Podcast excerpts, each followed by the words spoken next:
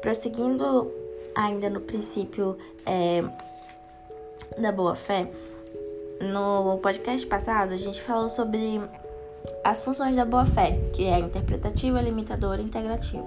Nesse podcast, nós vamos destrinchar cada uma delas e ainda falar sobre os deveres anexos. Bom, o que seria a função interpretativa? Seria o norte interpretativo. Todos os negócios jurídicos eles devem ser interpretados de acordo com a boa-fé objetiva dos usos e costumes é, do ideal de celebração. É, o que seria a função de a função limitadora? Essa função ela vai limitar os direitos, impedindo os abusos dele. É, e no mais, é, cláusula penal contratual abusiva ela pode ser revista. Então, isso é a função limitadora, que vai limitar os direitos e vai impedir os abusos.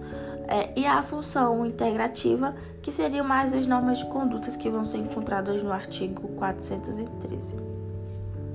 Sobre os deveres anexos, a gente pode é, encontrar lá no artigo 422.